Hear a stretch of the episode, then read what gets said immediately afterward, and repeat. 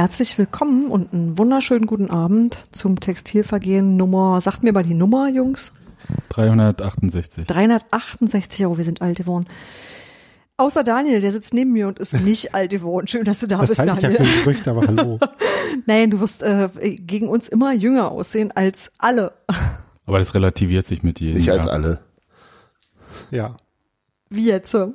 Na, Floppy zum Beispiel wird gegen uns noch jünger aussehen. Das stimmt, aber der ist ja nicht da. Ja. Aber wer da ist, Hans Martin. das freut mich sehr. Hallo. Und wer da drüben schon wieder mit den Augen klappert, Sebastian. Hallo. Hallo. Ich bin ein bisschen schlecht gelaunt, aber es hat gar nichts mit dem Ergebnis zu tun. Echt nicht. Ach, Nee. Sondern mit uns. Ja, mit euch auch. Äh, die in Mikrofone atmet. Ey, wir und atmen so, eine Nein. Scheiße, ey. Ich gewöhne mir das ab, ich arbeite hart dran. Ja, nein, natürlich nicht deswegen, aber ich konnte nicht zu dem Spiel gehen, weil meine Mutti 60 geworden ist. Konnte auch nicht zu dem Spiel gehen, weil deine Mutti 60 geworden ist. Und es ist noch nicht mal meine Mutti. Ja, und das hat mich arg getroffen, weil ich habe sehr viel geplant. Also das ist ja natürlich schon bekannt seit langer Zeit, dass meine Mutti 60 wird an dem Tag. Und ich habe das alles wunderbar geplant mit, ich mache da früher Schluss auf Arbeit, dann Kind von der Klassenfahrt abholen, anderes Kind noch einsacken, beide zusammen bei meinen Eltern ablegen, dann zum Fußball gehen, dann wieder zu meinen Eltern. Und wie das so ist mit so guter Planung, es geht völlig in die Hose. Es hat überhaupt nichts geklappt. Und ich habe dann sehr frustriert, äh, 10.30 Uhr, glaube ich, am Freitag Vormittag meine Dauerkarte in den Zweitmarkt gestellt. Drei Minuten später war sie weg. Also das wenigstens jemanden glücklich gemacht, auch wenn es nicht persönlich war. Und ja, das war, das war total scheiße, muss ich jetzt ehrlich sagen, weil ich habe mich wirklich, ich, ich, es war so Autosuggestion an dem Tag, ja. Ich habe diese, dieses Vorwort von Zingler gelesen im Programmheft und hab irgendwie, das war nicht äh, so Pfanne heiß, sondern es war so, ich hatte Bock, diese Tür, die offen steht, wirklich auch mit einzutreten und äh, also und diese Chance wahrzunehmen. Und es ist also nicht Euphorie, sondern dieses, kennt ihr das, wenn man so äh, vielleicht schon den zweiten Kaffee frühmorgens hat und sich dann so ein bisschen leicht auf der Brust, auf die Brust trommelt und so. Und dann, ich, ich hätte einfach 9.30 Uhr oder so schon ins Stadion gehen können, frühmorgens. Da war ich schon bereit. Da hättest du auch noch Zeit gehabt. Ach, leck mich, ja. Also das wollte ich nur mal vorweg sagen oder vorweg schicken. Das hat mich wirklich genervt.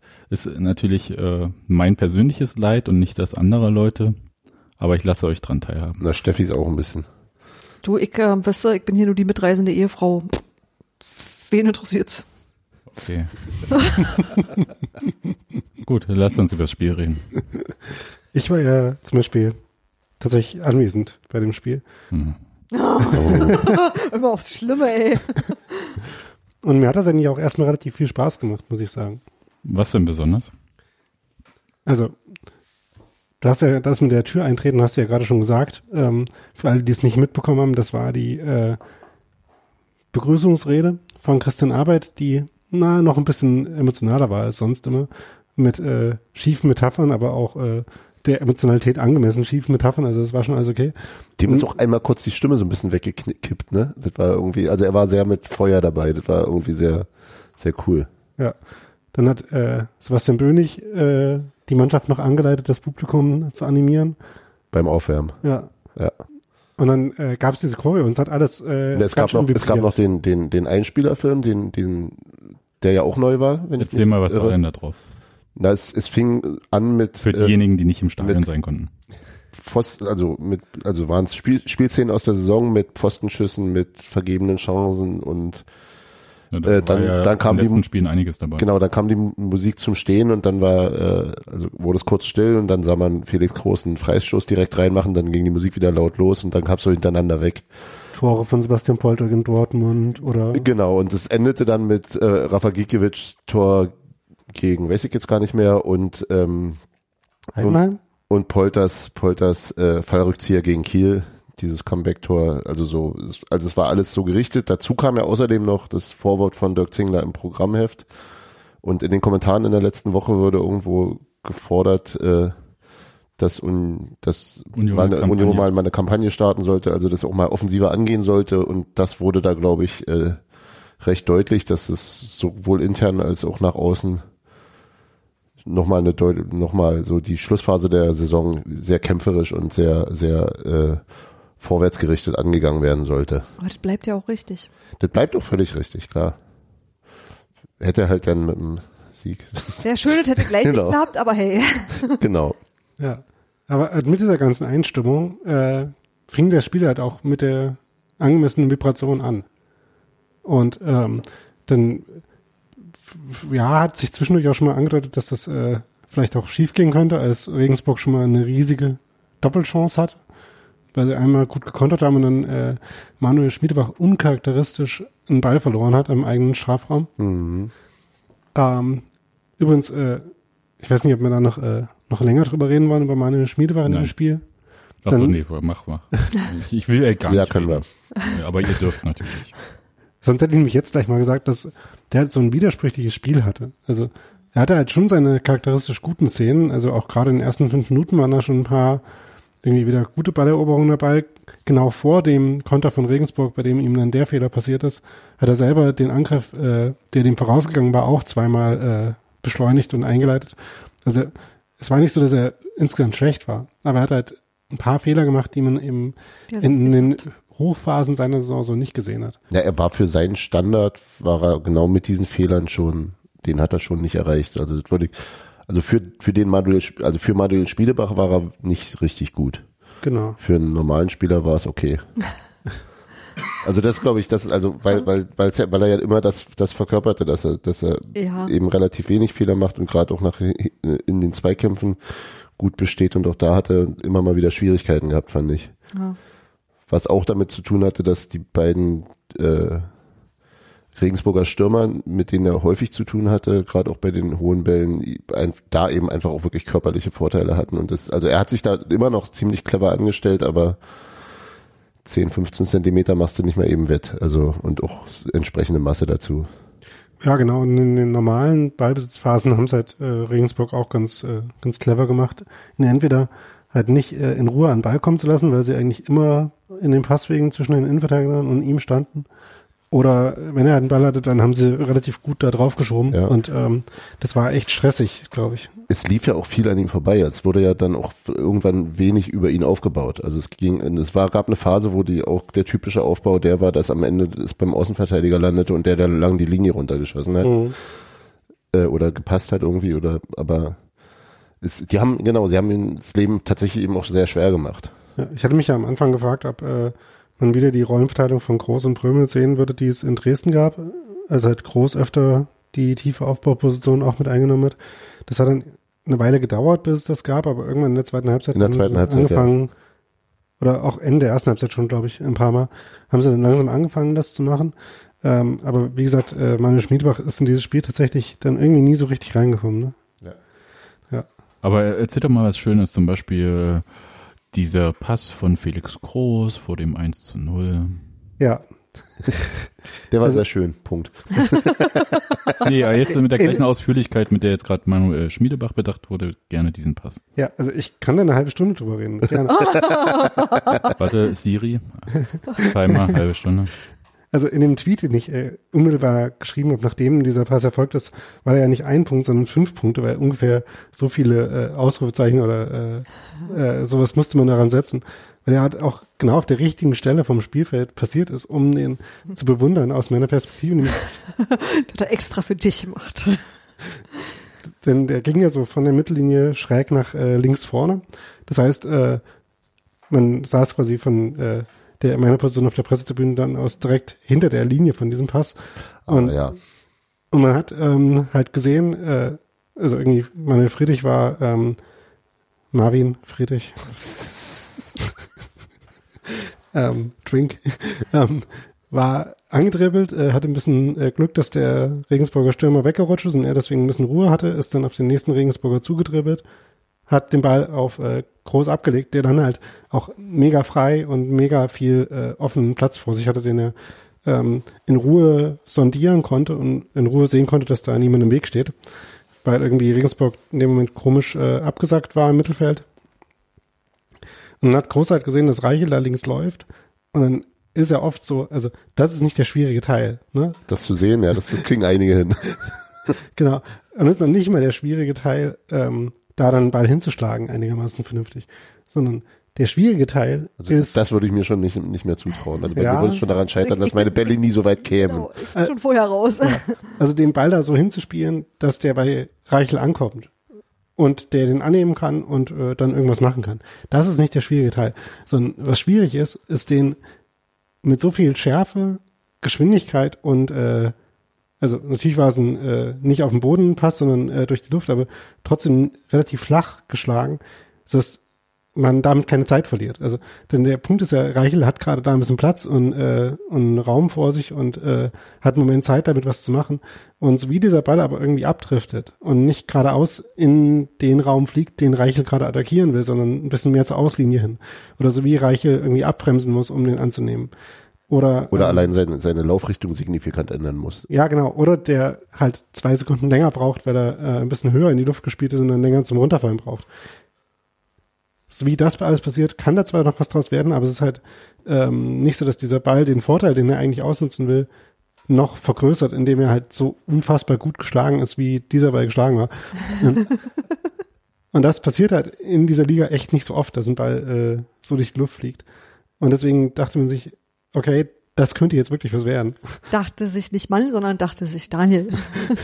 Und- auch. Ja, doch, bei der, beim, der, der Ja. passt ja schon. Der war schon Und vielversprechend. überraschenderweise wurde es ja auch was. Und deswegen, also erstens, äh, die Ballannahme von Reichel war halt auch genauso äh, opportunitätsmaximierend. Gut. gut. Hat die passt, meinst du? Ähm, ja, und dann hat äh, Reichel ihn schön in die Mitte gespielt und Anderson den Fuß richtig dran gehabt. aber auch sehr gut in die Mitte gespielt. Also auch mit einer, mit der, mit, also mit dem, das ist ja auch das, so dieses, was dann eben häufig genug schief geht, gerade wenn du es in so einem hohen Tempo machst, dass der, dass, wenn der parallel zur, zur Torauslinie reingesch, äh, scharf reingeschlagen wird, dass er dann doch zu nah am Torhüter ist, dass er zu scharf ist, dass der Stürmer nicht mehr, also das sozusagen, und es war ja so, dass das äh, Anderson genau rankam, in da wo er sein musste, knapp hinterm Torhüter, der, glaube ich, den Schritt raus nicht mehr hätte machen können.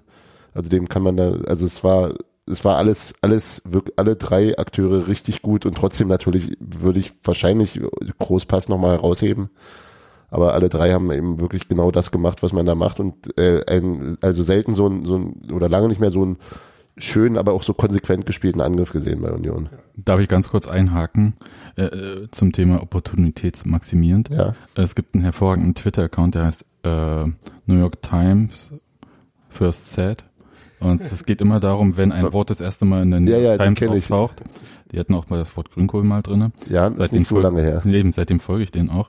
Und vielleicht sollten wir für äh, unseren Podcast sowas machen. Also Worte, die das erste Mal auftauchen, opportunitätsmaximierend wäre auf jeden Ist Fall heute notiert, ja. drin. Ja, Ja. so Textilvergehen First Set. Bräuchten, bräuchten wir nicht erstmal die äh, Textanalyse-Software über alle anderen 367 Total. Ausgaben laufen Und lassen. Solange, so Das machen, wir solange sobald, das machen wir, sobald du alle Podcasts transkribiert hast.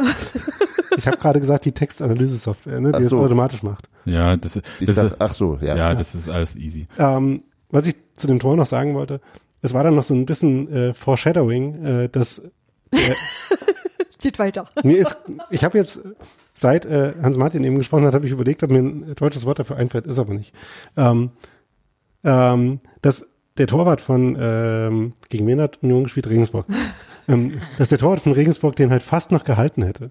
Ne? Also das äh, spielte dann später noch eine Rolle. Bälle, von denen man nicht glaubt, dass der Torwart die halten kann, die er dann doch hält. Vorahnung ist das deutsche Wort übrigens. Äh, ja, aber, also Aber- aber ein Vorahnung Adjektiv. anlegen, also ähm, schaffen, in, die, in den Raum stellen, irgendwie, ja. Schatten nach vorne schlagen. Was? nicht wörtlich Bei uns, übersetzt. bei uns nicht heißt wörtlich. es deutete sich bereits an. Ja, es Ja. wurde äh, ahnungsvoll angedeutet. Warf, warf seine Schatten voraus. Genau, das ist der Punkt. Ja. Mhm. Äh, danke, Sebastian. Toll. Ja, ja, zu, als Soufflöse mache ich mich ganz gut hier.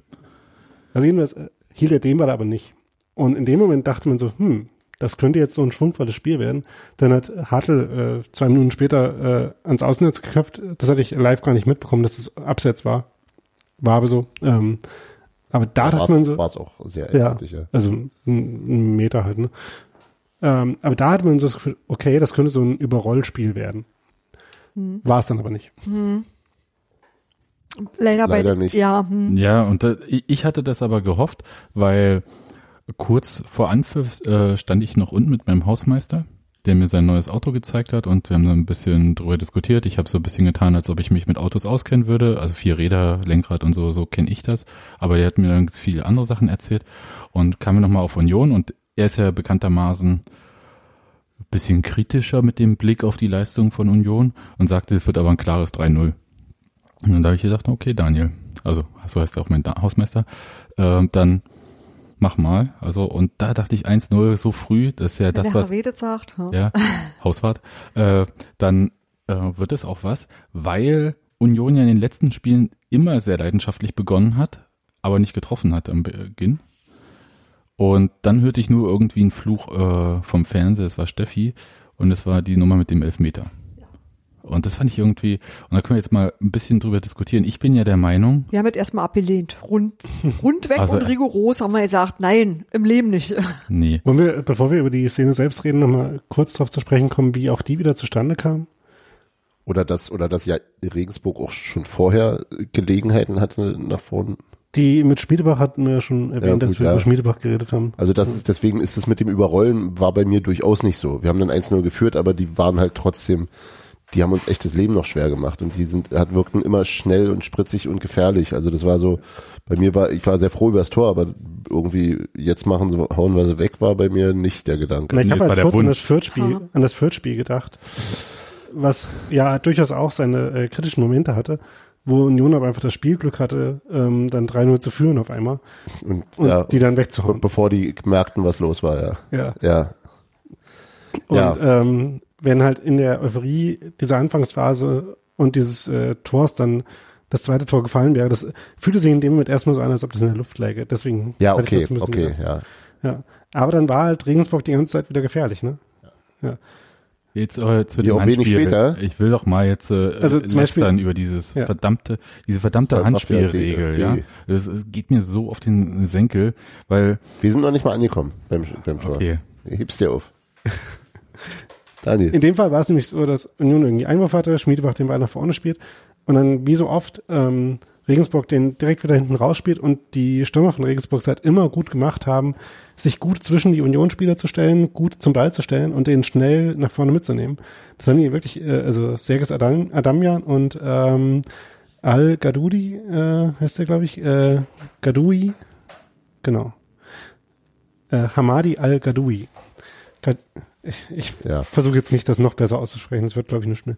Ähm, die haben sich halt immer ähm, sinnvoll ähm, positioniert und haben halt und die Abwehr von Union immer in super unangenehme äh, Verteidigungssituationen gebracht.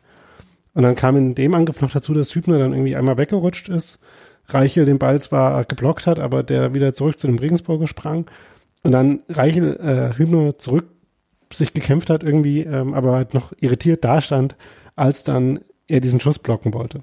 Und dann passierte dieses Ball ähm, an der Hand Ereignis. also, also zweifellos war der Ball an der Hand. Genau, das ist, glaube ich, Das können wir schon da mal- streitet sich, glaube ich, auch Können wir mal feststellen. Aber das ist ja nicht so der Punkt. Was mich so ein bisschen nervt ist, dass wir immer nicht wissen, nach welchen Kriterien, es gibt ja so Anhaltspunkte, wie dann halt, also bisher ist ja die Absicht immer noch entscheidend und äh, wie dann halt so äh, Kriterien irgendwie zusammengenommen werden, wonach ähm, Schiedsrichter dann Indizien zusammensuchen, äh, ob das eine Absicht sein könnte oder nicht. Also Vergrößerung der Körperfläche ist ja ein so ein Indiz. Oder ob es regeltechnisch als Absicht gilt. Ich glaube, ich glaube, dass das nicht zwingend äh, die, ich entscheide mich bewusst dafür, mit dem Hand, mit, mit der Hand den Ball zu spielen. Das ist nicht das, was Absicht meint da, glaube ich. Nee, ich hätte halt einfach nur gedacht, dadurch, dass die Distanz so kurz war, ist es schwierig, da sich Das irgendwie ist genau, anders das zu ist ein, bewegen. das ist also, eins der Indizien, ja. genau. Ja. Das, also, das wäre für mich so das gewesen an der Stelle. Also Aber nicht, das dass konnte er, der Schiedsrichter ja aus seiner Perspektive Ja. nicht sehen. Er stand ja so schräg hinten, ne? Also Die Distanz konnte er sehen. und auch die Geschwindigkeit des Schusses. Aber da ist ja, deswegen gibt's ja dieses Vergrößerung der Körperfläche Argument, damit du dich halt nicht darauf verlassen musst, ähm, dass der Verteidiger jetzt bewusst den Arm an die Stelle gehalten hat, wo der Ball hingekommen ist, weil er das halt noch gar nicht wissen kann, wenn der Ball aus so kurzer Entfernung so schnell geschossen wird. weil, Ähm, weil du darfst dich andererseits nicht mit ausgestreckten Armen vor den Schützen stellen, das Ja. ist klar. Ja, hat er ja auch nicht gemacht. Das, das war auch Problem eine ist, dass Bewegung. Hübner sich halt irgendwie schräg in diesen Schuss geworfen hat Ja, aber und dann, dabei schon die Arme halt eher hinter den Körper gehalten hat und dann da halt Na, trotzdem den- angeschossen wurde. Der rechte ging gerade vom Körper nach vorn. Ja, aber Der das ist nun auch dann echt halt nicht mehr zu vermeiden. Ne? ich wollte Ja. gerade sagen, das ist halt anatomisch sonst auch wirklich schwierig. Ja. Also du, du in dieser äh, Springbewegung den so ein Arm, menschlicher Tor Torpedo. äh, ja, also das, das ja eben, also äh, Hans Martin macht gerade vor, also du hast So dann wie, halt so wie Jerome Boateng zu Kopfhöllen geht im Strafraum. Naja, Jerome Boateng, egal, ja, na, nachdem er einmal so ein Handspiel gepfiffen bekommen hat, nämlich äh, sehr lustig. Nee, aber tatsächlich äh, finde ich, äh, dass es super schwierig ist, anatomisch zu machen. Und im nächsten Jahr soll ja die Regel dann auch wirklich so sein, also der Ansatzpunkt, dass wenn der Hand über der Schulter ist, Dann ist es automatisch halt. dann ist es automatisch Hand. Was Das- sie in dem Fall zum Beispiel jetzt wiederum nicht war. Nee, war sie nicht, äh, aber das hat mich halt so, mich frustriert das halt einfach, weil das, das frustriert mich ehrlich gesagt noch mehr als der äh, Videoassistent oder so, weil in diesem Fall hätte ein Videoassistent auch gar nichts machen können. Nee, aber, aber Das war jetzt auch mal, jetzt mal ganz so, also ähm, nee, es war, ich, ich denke, dass es ein völlig vertretbarer Elfmeter ist und Ja. dass es schwieriger wäre, wie, wie du, es wäre, es wäre schwieriger zu vermitteln, weil eben der Ball auch ganz klar in die Hand geht und die Hand vom Körper absteht. Ja, er dreht sich, also der, der, Ball kommt, fliegt sozusagen vor Hübners Bauch an ihm vorbei und der linke Arm, also von rechts kommt, der rechte Arm ist oberhalb des Balls, der fliegt drunter durch und der linke Arm äh, ist so leicht angewinkelt neben dem Körper, aber nach vorne angewinkelt, der Unterarm. Und er dreht sich in den Schuss, also versucht noch den Rücken, äh, wahrscheinlich einfach aus Sch- Schutz des Bauchraums, äh, versucht den, noch den Rücken zum Ball hinzudrehen, schafft es nicht, weil es zu kurzer Abstand ist, hat aber den linken Arm immer noch angewinkelt und der Ball fliegt an seinem Bauch vorbei und trifft den linken Arm und prallt von dem auch, also ich meine, der war, der flatterte da auch nicht rum, sondern prallt da von dem in relativ stumpfen Winkel weg.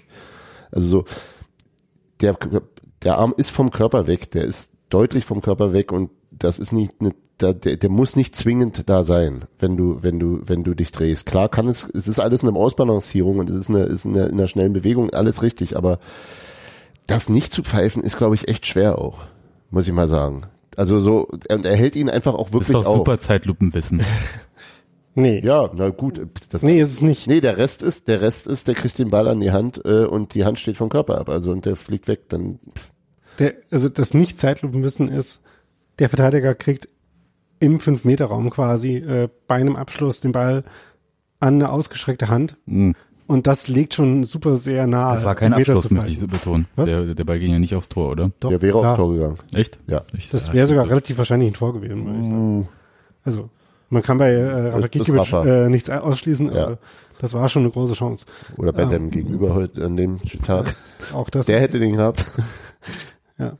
Also nach dem äh, Ihr, ihr mögt Argumente haben, ihr überzeugt mich allerdings Was ich nicht. sagen wollte jetzt war, nach dem Elfmeter ähm, gab es ja dann schon lautere, äh, den Schiedsrichter nicht direkt glorifizierende, quasi so diffamierende Rufe. Ja, äh, einen davon dürfte sicher auch Rafa Gikiewicz äh, losgelassen haben.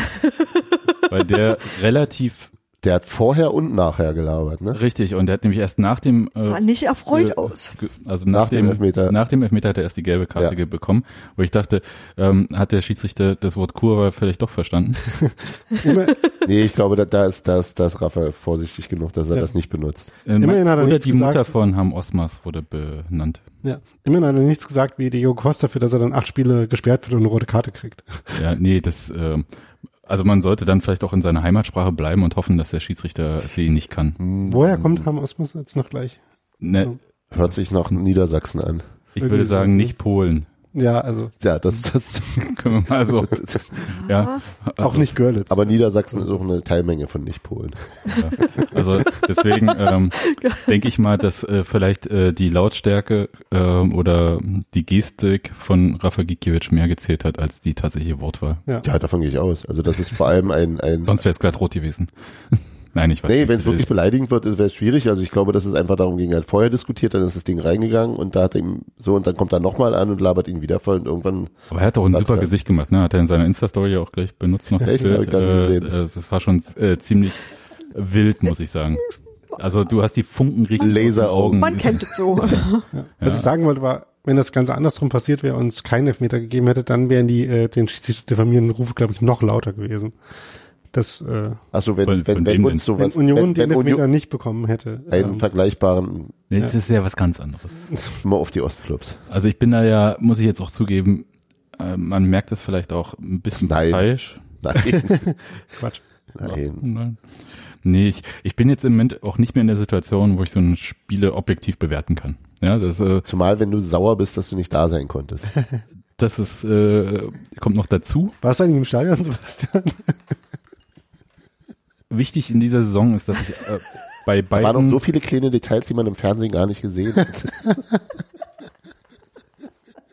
Es gab zwei Spiele in dieser Saison, die ich auch zu Hause nicht sehen konnte. Das war Kiel der Fallrückzieher und Köln der Fallrückzieher. Kiel, der Fallrückzieher, musste ich auch arbeiten. Ja, Da habe ich, das habe ich auch nicht live sehen können, weder. ja. Vor also Ort das noch ist wirklich ähm, bitter. Aber egal. Ähm, ich bleib dabei. Das Wir war, haben uns darauf geeinigt, äh, 2 zu 2 für oder gegen den Elfmeter. ja einfach Handspielregel sagt, muss man nochmal Ja, ja, sagen. Also ja, das, damit- das, also- und auch die neue äh, neue Auslegung muss ich sagen, ist, Hätte uns äh, nicht geholfen. Überzeugt mich auch nicht. Ja, aber es ist auch wirklich schwierig, eine Regel zu formulieren, die funktioniert. Was Hans Martin sagt, ja. Ja, das ist natürlich richtig und auch, äh, die Geschwindigkeit des Spiels äh, äh, tut dem Ganzen jetzt auch nicht gut in dem Fall, um Und- dann äh, das besser zu bewerten. Und die mögliche Perfidität der Menschen, die den Ball am Fuß haben und dann an irgendwelche Oder verteidigen, also natürlich auch, Ja. Ja. weil ja, wie wir gelernt haben, dieses ähm, man je professioneller die Spieler sind, also je höher klassisch sie spielen, Desto man mehr bescheißen sie. äh, desto mehr Absicht unterstellt man auch den Verteidigern äh, im Zweifelsfall die Hand ein bisschen rauszustrecken Ja. Die, die körperlichen Fertigkeiten werden mit einbezogen. Richtig. Taktische Fouls heißen ja auf Englisch Professional Fouls. Ah. Äh, Ja, das äh, trifft zu. Das ist bei Handspiel halt besonders so eventuell dann. Professional Fouls, sehr hübsch. Nun gut. Aber dann auch gern cynical, ne? Ja, also das hat mich furchtbar geärgert. Das war halt äh, vier Minuten nach dem 1-0 Ja, oder so. Das war war, ziemlich schnell, schnell, ja. Elfte und sechzehnte, sowas, ja. und dann können wir ja das relativ kurz machen Dann war die Überrollgefahr erstmal gering. für die nächste Stunde. Ja. Ja. Also das muss man sagen. Das ist eine Sache, äh, über die möchte ich vielleicht ein bisschen länger äh, reden und vielleicht kann da mir jemand ein bisschen helfen. Irgendeine Zeitung schrieb heute auch von einem Trott, in den Union so gefallen ist. Und ich finde, ja und nein. Also äh, Trott ist vielleicht das Falsche, weil das halt voraussetzt, dass sie halt so sich in solche Sachen so ergeben. Ähm, weil das sehe ich bei den einzelnen Spielern überhaupt nicht so. Was aber schon der Fall ist, ist halt mit diesem, man kommt halt nicht voran. Ja, also äh, man nimmt halt selber nicht Tempo auf, man entwickelt keinen Druck und das äh, ganze Spielgeschehen entwickelt so einen Trott. Ja, nicht, also nicht so auf die, auf die Ja, der ja, ja, Spieler, die würden nicht wollen und würden herumspazieren. Daniel rollt die Augen, Daniel schüttelt den Kopf. Jemand hat wollen gesagt, ich, ich, roll die Augen. Ja, Er hat noch keine Körpersprache gesagt. Ja. Ja, aber äh, das ist ja, wird ja mit Trotz sonst auch ähm, irgendwie verbunden. Und das, äh, das würde ich äh, so nicht sagen. Aber es ist jetzt nicht das erste Spiel, bei dem ich das Gefühl habe, dass Union sich aus so einer Situation schwer befreien kann. Also Ich glaube, dass es tatsächlich zu jetzt auch, also ich, ich, den, ich, ich habe den Eindruck auch gehabt, also dass es irgendwie, es, es, es wirkte wie, wie so ein bisschen gelähmt, bisschen betäubt, also nicht, wo- wie gesagt, weit weg von, äh, die wollen das nicht, das halte ich tatsächlich für, für eine relativ alberne Argumentation. Ähm, womöglich ist es einfach eine, eine, eine Verunsicherung. Äh, Grisha Prömer hat relativ viel von Kopf frei bekommen und äh, Kopfsachen gesagt im, nach dem Spielinterview, äh, wohingegen ja ähm, ähm, Christopher Trimmel wohl von Druck, also den die Druckproblematik verneint hat. Ähm, ist, naja, es ist eben, ja, das ist jetzt eben auch nur, also ja, das, das ist so, so das Ding, äh, in der, äh, äh, diese ganzen Kackmannschaften, gegen die wir spielen, die spielen auf einmal auch wieder ganz ordentlichen Fußball und machen, bereiten uns äh, Probleme, die wir vielleicht, weiß ich nicht, in der Runde nicht hatten. Das Protokoll Regensburg ist jetzt echt keine Kacken. Nein, ich meine, nein, ich meine auch, äh, auch die anderen sind äh, äh, und also das haben wir ja gerade in den letzten Spielen gesehen. Also äh, Paderborn hat es halt sehr erfolgreich gemacht, uns vor Schwierigkeiten zu stellen, wobei Paderborn auch sicher in dieser in dieser Liga eine der deutlich besseren spielt. Mannschaften ist und äh, ähm, aber ähm, es ist, uns gelingen die Dinge aus der Hinrunde nicht mehr so recht, womöglich. Ich weiß nicht, ich weiß nicht, ob sowas ist wie, wie äh, ähm, dass das Fischers äh, Spiel irgendwie mehr besser entschlüsselt ist, dass sich die, dass die Mannschaften besser eingestellt sind. Das war ja jetzt äh, also Regensburg hat es ja sehr, sehr geschickt gemacht, das zu, das zu, äh, was, was, wie Daniel auch schon, schon äh, bei Eiserne Ketten schrieb, das auszunutzen, was womöglich eben eher Schwachpunkte im Unions Aber das haben ja sind. viele Mannschaften in der letzten Zeit gemacht. Das hat ja sogar äh, Jens Kellers Ingolstadt äh, ja. gemacht, äh, wenn auch nicht mit dem gleichen Erfolg. Und Dresden hat es, glaube ich, nicht gemacht. Dresden hat es nicht gemacht, deswegen habe ich mich über Dresden auch so geärgert. Ja, aber dieses was, was mir so in den Sinn kam, also dieses Anlaufen der äh, Verteidiger, das Zustellen der zentralen Mittelfeldspieler, um so auch lange Bälle zu provozieren. Hilft es dann vielleicht mal auch in der Innenverteidigung, ist ja nicht so, als ob man andere Innenverteidiger hätte, die vielleicht ein bisschen spielstärker sind, äh, einzusetzen? Zum Beispiel. Ich, ich, ich ja, bei, Uni oder wen? bei Union, also meinetwegen Nikolai, Rapp. Nikolai Rappstadt, Florian Hübner. Würde das vielleicht mal helfen? Oder ich, ich, ich suche ja so nach Lösungen, weil ich meine, wir sehen diese Sache jetzt seit mehreren Spielen. Da kann man doch vielleicht ja. was, also Felix Groß zurückziehen ist natürlich auch eine Variante. Felix Groß ist ein eigenes Thema, gerade in dem Spiel. Wir haben ihn jetzt eben lange für, äh, für diesen Pass gelobt. Andererseits hatte er als äh, zentraler Mittelfeldspieler am Ende eine Passquote von ähm, genau 59 Prozent. Wie viel Pässe hat er denn gespielt? Waren nicht so viele. Ne? Oh, das waren insgesamt ne, ähm, 27. Hm. Also das ist halt schon, und da waren halt auch ein paar äh, wichtige Fehlpässe. Ja, er, äh, hat, er hat, er hat, also als, gerade die eine Chance direkt vor dem 2 Genau, als du sagtest, als du sagst, also als ich fand, dass er sich erst in der zweiten Halbzeit weiter hinten angeboten hat, da fiel mir das ein. Und in dem Moment, als er da den Ball bekam, bevor dieser Großchance vor dem 2 zu 1, nee. Ja doch, genau. Ähm, lobte ich ihn dafür, habe ich gesagt, ja, das ist glaube ich eine gute Idee, wenn er wenn, wenn er mal ein bisschen weiter nach hinten kommt und dann spielt er eben äh, über 15 Meter direkt den Gegner an und äh, Regensburg rennt mal wieder aufs Tor und äh, Rafa Gikiewicz äh, verhindert mit einem sehr guten Reaktion Schlimmeres. Ähm, aber bei aber bei Groß was wiederum für ihn spricht, fand, fand ich in dem Spiel, war gerade in der ersten Halbzeit, aber auch in der zweiten noch lange, was der für wahnsinnige Wege gegangen ist, was der für, für also wie der, der war im Grunde unser aggressivster Pressingspieler ähm, mhm. und hat das auch sehr gut gemacht, also sehr, sehr, sich da sehr geschickt bewegt und das kannst du jetzt, ja. Ja, genau. Womöglich also, ist dann eben auch bei Ballgewinn in diesem Raum oder eben auch da vorne drin, ja, es ist, es, da stand es auch halt auch häufig dicht. Also ich würde es mit der Passquote jetzt gar nicht so wahnsinnig überbewerten. Nee, aber es ist halt, äh, deutet halt auch schon an, dass es jetzt keine ähm, keine Risiko- oder äh, schwächenlose Lösung für dieses Aufbauproblem ist. Und ich glaube auch gar nicht, das, ja. ich glaube auch gar nicht, dass ähm, die beiden Innenverteidiger, die da jetzt spielen, äh, so schlecht im Aufbau sind. Also ähm, ich halte mich an jedem Strohhalm fest, den du mir jetzt hinreichst. Nee, sind sie auch nicht. Das nein, auch nicht nein, nein, nein. Ich wollte jetzt Optionen, wie man ja, ja. halt äh, sich aus dieser Nummer so ein bisschen befreit. Was halt äh, schon stimmt, ist, dass sie halt nicht so mega schnell sind. Andererseits, wenn du halt zu zweit äh, dann die ganze Hälfte verteidigen musst, weil beide Außenverteidiger aufrücken, was ja eigentlich was ist, was man nicht macht, aber was halt Union dann gemacht hat, weil sie anders keine Lösung gefunden haben, ähm, dann wird's halt, egal wer der Innenverteidiger ist, schwer. Also ähm,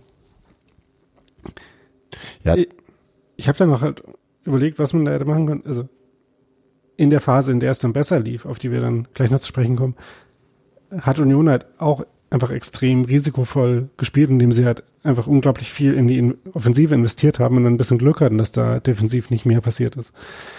Ähm, und Regensburg hat das halt auch, hat halt echt nichts Offensichtliches angeboten, würde ich sagen. Das ist ähm, gar nicht so ganz aber klar war. Das, das höre ich jetzt aber auch schon seit einigen Spielen so von dem Gegner. Es kann ja nicht sein, dass alle so gut sind, dass Union dann plötzlich irgendwie ich erwarte ja gar nicht, dass sie die Mannschaft an die Wand spielen, irgendeine andere Mannschaft, sondern ich erwarte einfach nur, dass irgendwie so äh, nicht 60 Minuten so, ich will nicht Leerlauf sagen, aber ihr wisst, was ich meine, von Chancen her war es schon Leerlauf. Bis auf das Tor, ja. ja. Also natürlich gibt's in der Mannschaft von Union äh, gewisse Schwächen. Also ähm, klar, Groß äh, hat kein insgesamt schlechtes Spiel gemacht, aber ähm, es ist schon so, dass manchmal ähm, wirklich äh, kreative oder in engen Räumen sich äh, sehr gut durchsetzende Lösungen im Zehnerraum fehlen. Ähm, Die das- dann mit Jules womöglich kamen, ja. genau, ja.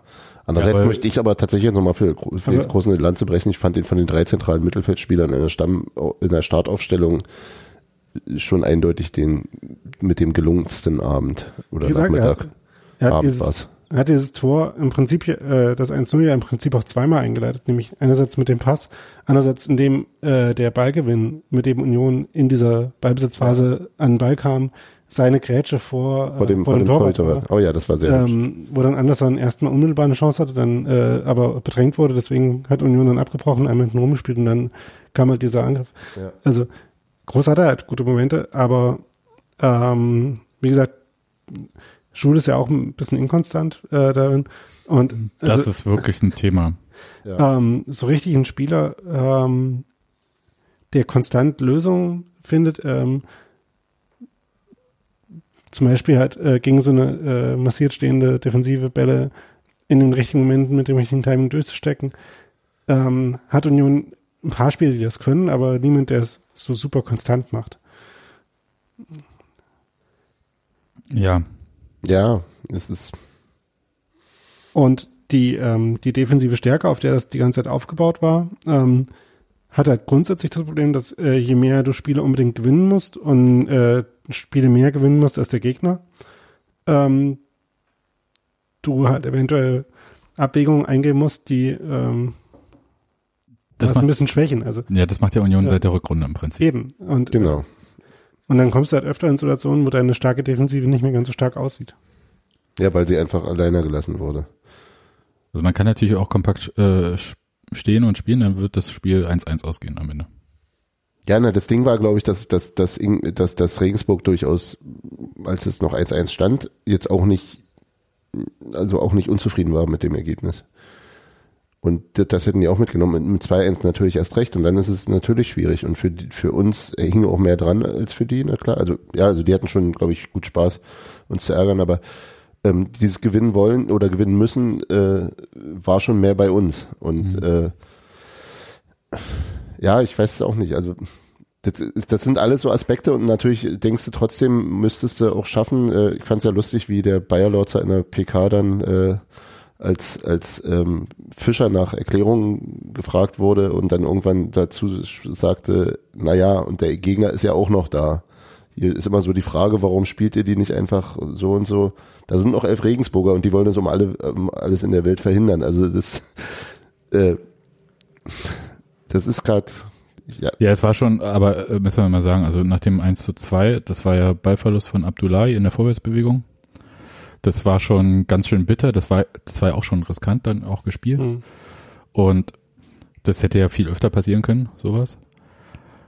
Ja. Da habe ich schon gedacht, mm, und äh, Bei dem 2-1 muss man noch dazu sagen, der da hat Regensburg natürlich auch in dem Fall einfach Glück gehabt, dass dieser Pressschlag mit dem der äh, Regensburger Geipel war es, glaube ich, dem Abdullahi dann den Ball abgenommen hat, dass der halt äh, zum tödlichen Pass wurde. ja, Und das, ja gut, äh, aber und das äh, Al Gadoui war es nun, glaube ich, halt noch super clever und abgeklärt äh, an Friedrich, glaube ich, äh, den halt Genau. beilegt. Also Friedrich hat viel Ja. richtig gemacht. Er hat ihn schön nach außen abgedrängt. Also es war schon, Und dann hat halt der Stürmer sich opportuni- opportunitätsmaximierend ja, also ja, was willst du machen? Du musst, und, und wenn, wenn du zu früh den Fuß rausstellst, dann geht er eben noch einen halben Meter und schießt an dir vorbei. Also du, du musst den da, du kannst ja nicht die ganze Zeit alles dicht machen. Und dann sah auch, fand ich, Rafa Gikiewicz nicht so wahnsinnig gut aus dabei. Ist halt immer blöd, wenn du aus ein paar nicht so Meter wie Entfernung aus ein paar Meter Entfernung getunnelt wirst. Aber klar, also er hat den Winkel, also ich fand, dass sowohl Friedrich als auch Gikiewicz sehr viel richtig gemacht haben und mit Glück und großem Geschick eben auch der, der Regensburger das Ding trotzdem reingemacht hat. Also das war,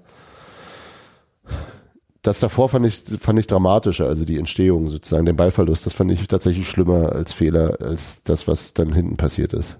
Wie eben insgesamt auch ich die Abwehr, die Innenverteidigung da gar nicht so schelten würde. Ähm, die hatten auch, die waren halt häufig auch alleine gelassen und die, und die beide Regensburger Stürmer haben sich auch gern mal in den Raum zwischen den Linien fallen lassen und wurden dann eben, und da gab's dann so Schwierigkeiten oder dann ist die Entscheidung eben auch schwierig, ob du als Innenverteidigung dann mit rausrückst oder nicht. Und ähm, das, sie haben sich meist dagegen entschieden, so dass die dann viel Zeit bei der Verarbeitung der, der langen Bälle hatten und für mein Empfinden aus unserem Mittelfeld zu wenig Druck bekamen dabei. Also dass sie da und dann eben mit Tempo auf die zulaufen können, das macht es immer ein bisschen schwieriger zu verteidigen, gerade wenn du eben nicht der Tempoverteidiger bist.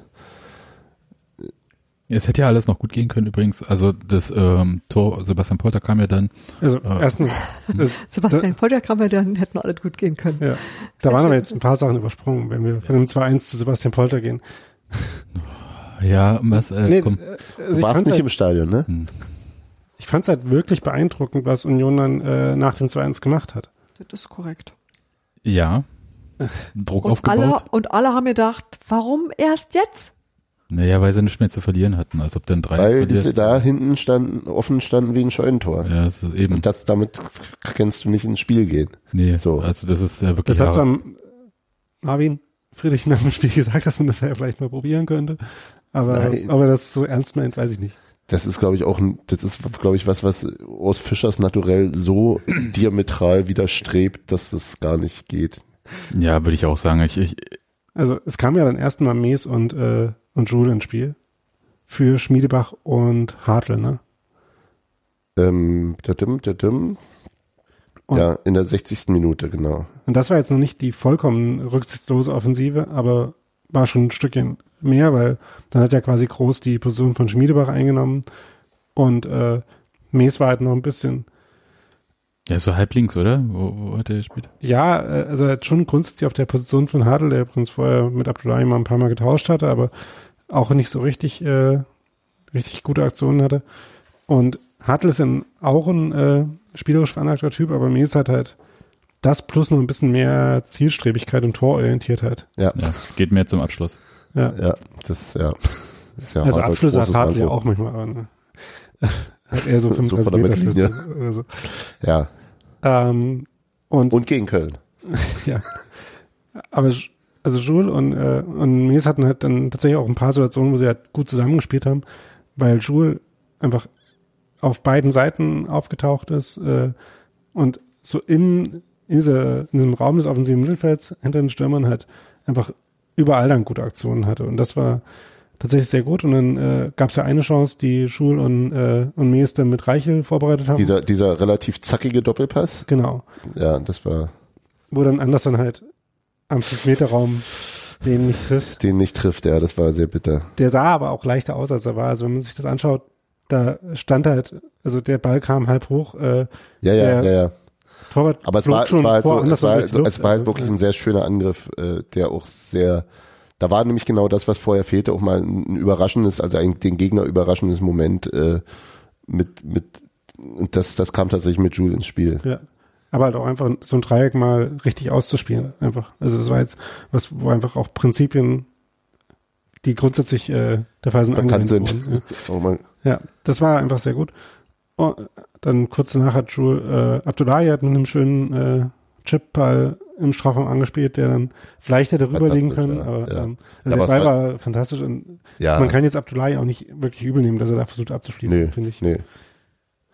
Insgesamt hat Jules, glaube ich, in der halben Stunde so das gezeigt, warum, warum, Warum ja, er spielt, wenn er spielt. ja, warum Hoffenheim den dann mal haben wollte. Hm. Also so, er zeigt es halt nicht in jeder halben Stunde, die er spielt, aber in der Mhm. war, glaube ich, sehr viel von dem da. Ja, und es war halt nicht sein Job in dem Spiel, mit dem Ball 30 Meter aufs Tor zuzurennen und dabei schneller zu sein als irgendjemand anders, wie in Dresden in der Einsituation. Das kann er halt nicht. Also es war wirklich, ich war echt beeindruckt. Also von- der hatte so viel gute Aktionen, so viel, so viel, also es war so immer so eine Mischung aus einer großen Handlungsschnelligkeit, einer guten Übersicht und einer sehr guten Entscheidungsfindung. Und dann natürlich kann er auch äh, am Ball ein bisschen was und kann diese Bälle eben auch spielen. Ja, und hat halt auch eine Körperlichkeit, die man Genau. auch immer nicht vergessen darf. Also das so alles, das hast, hast du gesehen, hast du, ja, Junge, wenn du das immer machst, dann Körperlichkeit, das war doch das, was äh, Bayer Lautzer kritisiert hatte bei Union dann, ne? Äh, ja. Gegnerischer Trainer in sich über Unions körperliche Spielweise beschwer, Schocker. Ja, Ja. genau. Aber Ähm, eigentlich und, betrifft es doch immer nur am letzten Ende Sebastian Polter und das liegt daran, dass er groß und breit ist. und Anderson und Prömel. Ja, das sind schon ein Ah. paar dabei. Ja, und ich glaube auch in der Foul-Statistik ist Union jetzt nicht weit, weit hinten in der. Ich komme übrigens immer noch nicht drüber hinweg, dass ihr mir gesagt habt, wir sollen immer erst zurückliegen, bevor wir uns mal was trauen. Man kann doch nicht immer warten, bevor man mal ins Risiko geht. Vor allem, wenn man merkt, dass man irgendwas gewinnen will. Aber, ich, wirklich, aber, das macht mich aber, man, fertig. aber man kann nicht so anfangen, wie wenn man in der, Ja. in der 80. Minute zwei ins Aber Hinten ein bisschen, aber ein bisschen eher wäre schon okay gewesen. Ja, die Balance finden ist halt immer das Ja. Ding. Das ist das, das, ist das alte, schwierige Thema. Ja. Naja, du denkst natürlich auch, wenn du mit eben Tor vorne liegst, dass du jetzt erstmal irgendwie ähm, äh, Sachen in Ruhe machen kannst. Klar, das verstehe ich schon. Dann kriegst du halt einen Elfmeter wegen und dann musst du halt was machen. Ich hab wirklich, ich hatte, hab zu lange das Gefühl gehabt, ähm, quasi mir den Stillstand anzugucken. Und das hat mich wirklich irre gemacht, weil ich nicht das Gefühl hatte, dass das so sein muss. Und weil ich zum Beispiel ähm, Abdullahi gerade auch ganz viel zutraue. Der hat halt auch so und solche Tage, aber der hatte auch so einen Moment, wo ich dachte so, der, der fällt mir heute gut, der macht irre viel und das ist irgendwie so, das ist, das, alles wird gut. Abdullahi hat acht Dribblings, äh, wovon ein paar echt auch äh, gut waren. Ja. Ja, Naja, offensiv, ich meine, wenn du elf Leute in die Offensive stellen könntest, Union könnte die aufstellen, so ist es nicht. Also ohne Probleme. Was mich so ein bisschen, das ist auch so eine Sache, die mich durch die gesamte Saison begleitet, ist dieses, dass die Spieler, die offensiv dann eingewechselt werden, so viel besser funktionieren, wenn sie dann in der Startelf sind, aber nicht so gut funktionieren und dann wiederum die, äh, die eingewechselt. Und da frage ich mich immer, Aber ob das wenn du offensiv einwechselst, dann ja auch häufig, um nochmal mehr Druck zu machen und dann Ja. hast du da mehr Fokus drauf. Aber dann war ja schon in der. Hinrunde so, ja. dass du, äh, dass, äh, also diesen Druck, den bringt sie dann halt rein. Also äh, ich finde, die fast alle funktionieren als Einwechselspieler echt gut.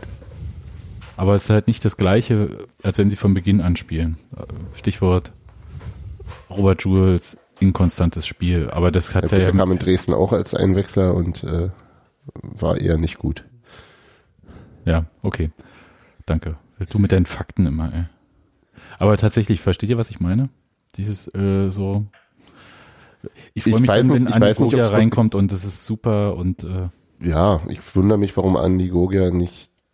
Also der ist eigentlich der Spieler, mit dem, also der, der so wahnsinnig viele sehr, sehr gute Einwechsel, Einsätze hatte und dem ich, äh, wir langweilen Daniel, und den ich, den ich womöglich auch ein bisschen häufiger mal in der Startelf sehen würde und der dann, wo ich zum Beispiel in Dresden auch nicht verstanden habe, warum er als erster ausgewechselt wurde.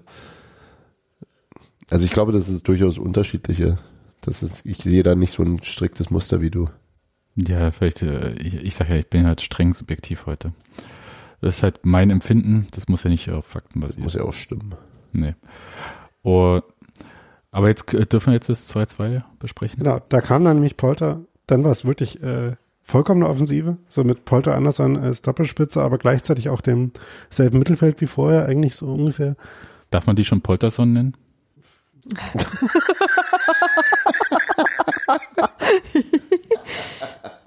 Ich frage nur, Ja, sehr der gut. Bo ihr habt es Ja, zuerst gehört. Da kommt auch in Textilvergehen. Ja, First Set. Ja, Jules, hat am Anfang, glaube ich, nicht sich noch, also als er reinkam, ging Jules noch zunächst äh, neben äh, Prömel war der Verbliebene, ne? Äh, so Richtung Richtung Doppel 6 8. Aber da hielt es ihn dann auch nicht lange. Nee, aber ähm, Sebastian Polter, äh, der hat doch beide, es war eine Ecke, ne? Ja. Und Mhm. er hat doch auch Sebastian Andersson den Ball weggenommen. Ich glaube, als Sebastian Andersson hat seinen Gegner weggeblockt. Genau. Oder so rum. Polter hat Anderson als äh, quasi Kreilach Block vor genommen. sich genommen, ja. Genau. So, so wie es früher mit Damir ging. Ähm, äh, ja, Damir. Und er musste, Flanken, er musste wie, wie, wie der, der Freiburger, was ist der Freiburger, ne? Der, ja, der, der seit Jahren äh, Textilvergehen hört und jetzt, ähm, Achso, Mischer. genau, Mischa, äh, bemerkte eine seltsame Ecke. Polter, Polter musste mitten im, mitten im 5-Meter-Raum gerade mal 10 Zentimeter hochspringen, um an den Ball zu kommen. Frei. Und das war wirklich so. Also der war da sehr alleine plötzlich. Das und der Torhüter ist nicht rausgegangen. Das hatte mich so ein bisschen gewundert, aber äh, ich glaube, der hat vor, war es vorher, als er schon so richtig einen abgekriegt hat. Es war aber sein, der lag ja dann ein bisschen am Boden. Anderson war einmal in ihn reingesprungen, so, ja. Aber äh, weggeblockt hatte ihn dann sein Mitspieler, glaube ich. Also es äh, sah aus wie Anderson, aber es war, glaube ich, also das habe ich nicht. Also habe ich jetzt auch in der Wiederholung nicht nochmal gesehen. da, da, also so unterlaufen, war es, glaube ich, dann tatsächlich vom eigenen Verteidiger. Das war übrigens auch, worüber sich Achim Bayerlotz so beschwert hat und der wirklich äh, sackig auf den Schiedsrichter war. Ja, Was? Ja. Dann nach, nach der PK dann. Nee, also die ganz, also schon direkt nach dem Abschluss, äh, nach dem Abpfiff und gerade in, also es gab Ich- wieder so eine Nach-PK-Szene. ja. Du wolltest was sagen? Ja, äh, ich wollte sagen, dass äh, die persönlichen Strafen, mein Empfinden nach, ich habe es nicht gecheckt, könnt ihr gucken, äh, da ist doch Regensburg ganz gut weggekommen. Ja, fand ich auch. Also ich hätte denen schon viel mehr gelbe Karten gegeben zwischendurch im Spiel. Nee, jetzt ohne Scheiß. Also auch diese eine Nummer, ich meine, Grisha Pröme provoziert es auch ein bisschen, als er so steht und der andere Spieler bei ihm einfädelt da unten und ihn dann so umschubst, wo ich dachte so, naja, für die Tätigkeit hätte es nicht gereicht, aber für eine gelbe schon, weil ich meine, Pröme stand wirklich da. Er ist auch nicht weggegangen. Ja, aber Grisha Prümeln ging mir auch ziemlich auf den Sack, was solche Macht er- Dinge anging in diesem Spiel. Der geht mir jedes Mal auf den Sack. Dieses Also bei langsamer mir- werden, um das Foul zu ziehen, um sich dann auf den Ball zu werfen und ihn sofort mit den Händen festzuhalten, bevor der Pfiff ertönt ist. Ich würde ja soweit grundsätzlich mit Gelb ahnden. Also Handspiel ohne, also wenn noch kein Freistoß ist, du entscheidest das hier nicht.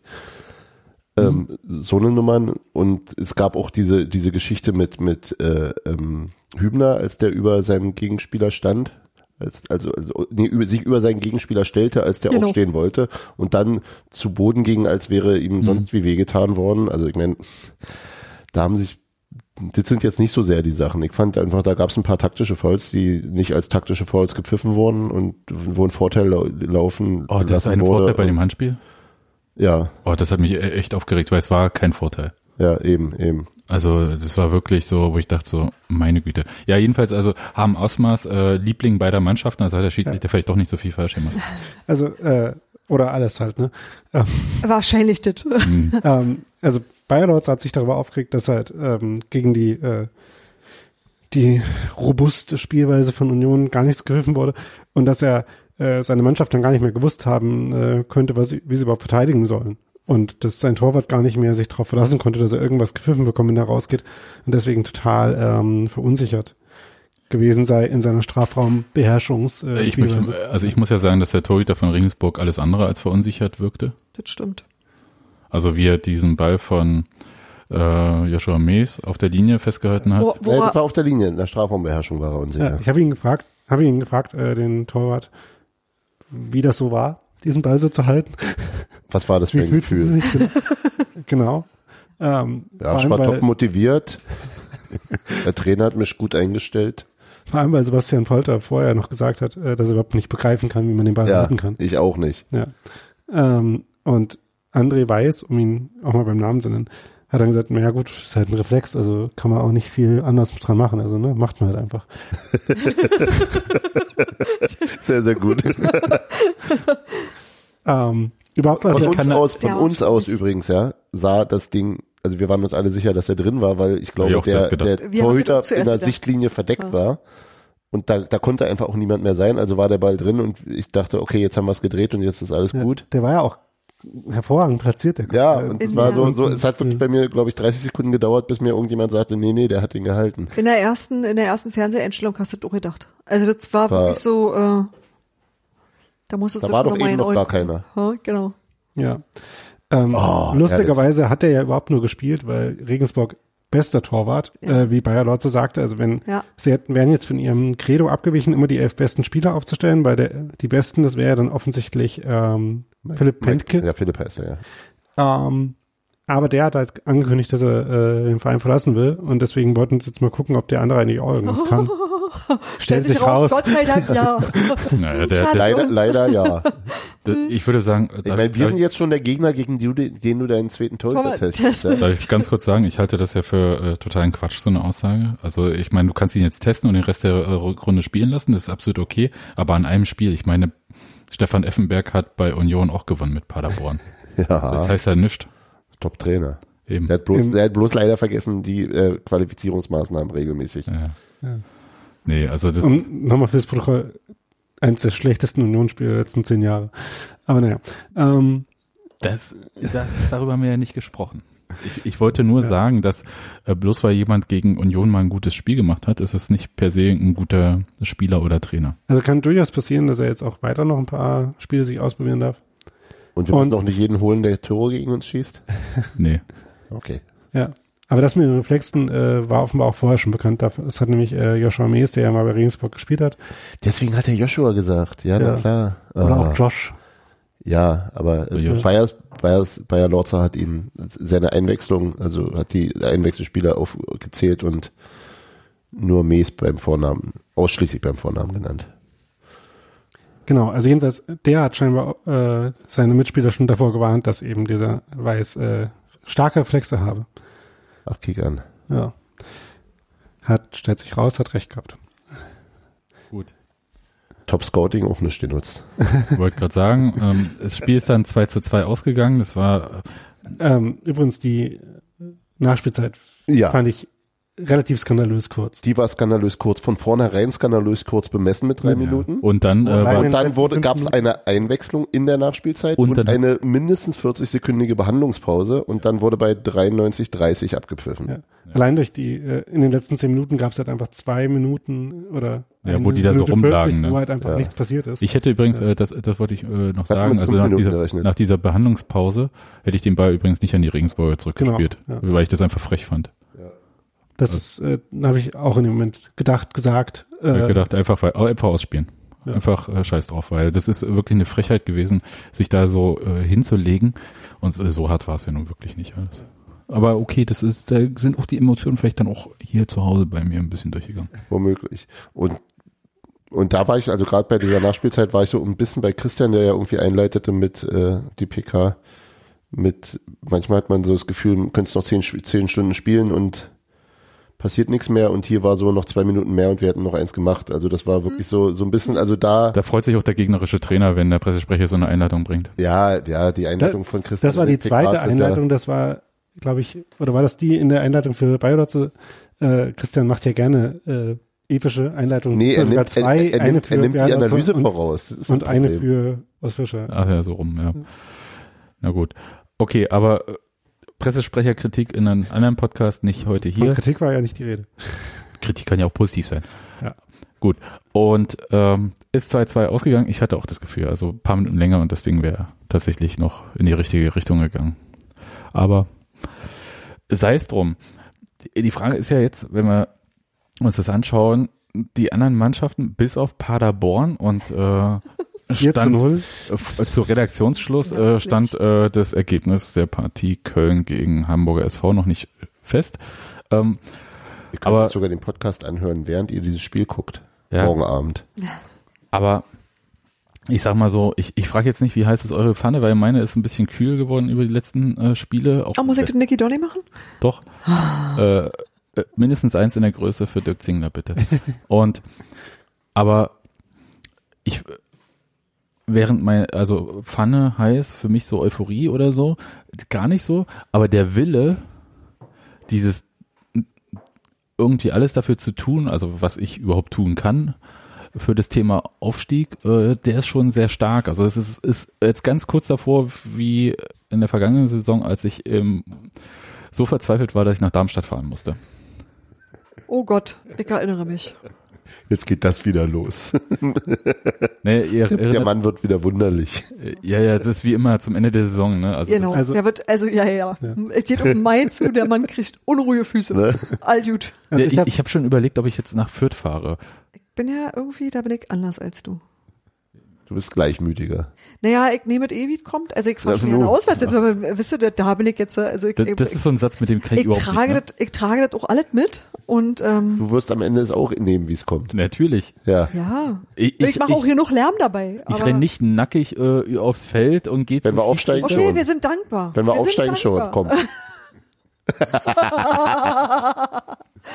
Vielleicht. Gehst wieder über, machst wieder Platzsturm wie damals. Äh, Genau. wie, wie damals in, äh, wie hieß das Nest, Emden, als, äh, M war super. als es, als ich es nicht aushalten konnte, über den Zaun gestiegen bin, mir dabei die Arme ein bisschen Da waren wir aber schon aufgestiegen, ne? Ja, Ja. bin ich trotzdem drüber, anstatt wie alle anderen schlauen Menschen zu zwei gehen. Minuten Genau. zu warten und einfach durchs Tor rauszugehen. Was ich getan habe. genau, das ist der Unterschied. zu Ja. Aber es ist ja schön, dass ihr den damals schon herausgearbeitet habt. Das ist, ähm, halt, ist unverändert. Hm. Na, das Schlimme ist ja weiterhin, dass nichts passiert ist, großartig, bisher. Ja, Union gucken, nutzt die Chancen nicht, das ist passiert. ja, Ja, und Paderborn ist näher gerückt. Der Paderborn ist mega. Nee, nee, ich habe ähm, Das haben letztes nee, Mal auch also okay, me mehrere, mehrere Gedanken. Das eine ist ähm, mein Ziel, also was ich was ich will, ist tatsächlich den HSV überholen, weil Ich weil, auch. weil, Das also wäre mir ein Anliegen. weil Relegation scheiße ist. Nee, Genau. nicht, nicht nur Ach, deswegen. oh, Nee, das, doch, ja, nee. aus vielen nee, Gründen. Erstens, weil Relegation scheiße ist. Zweitens, weil wir in der derzeitigen Verfassung, glaube ich, gegen den VfB Stuttgart, der es mit aller Wahrscheinlichkeit werden wird, ich denke, keine Chance haben werden in der Relegation. Ach, das würde ich so nicht sagen. Die haben noch die Hosen voll. Ja, genau. Simon Torado spielt auch in Köln. Ja, eben. Äh, ähm, also muss es schon der zweite Platz sein. Ja, das sowieso. Also und, das, Ja. und nach unten wegrutschen ist halt das tatsächlich die Gefahr und die und da sehe ich wirklich Paderborn als einzigen ernstzunehmenden Konkurrenten. Ich glaube nicht, dass äh, wer ist jetzt noch dabei? Heidenheim, äh, St. Pauli und äh, wen hatten wir noch gleich? Also Kiel. Pauli kann man, glaube ich, relativ äh, konsequent abhaken, Ja. würde ich sagen. Heidenheim und Kiel vielleicht noch ein bisschen eher, aber sehe ich, also ist halt der Abstand auch noch ein bisschen zu groß. Die beiden haben tatsächlich ziemlich genau die identische Bilanz, aber Ja.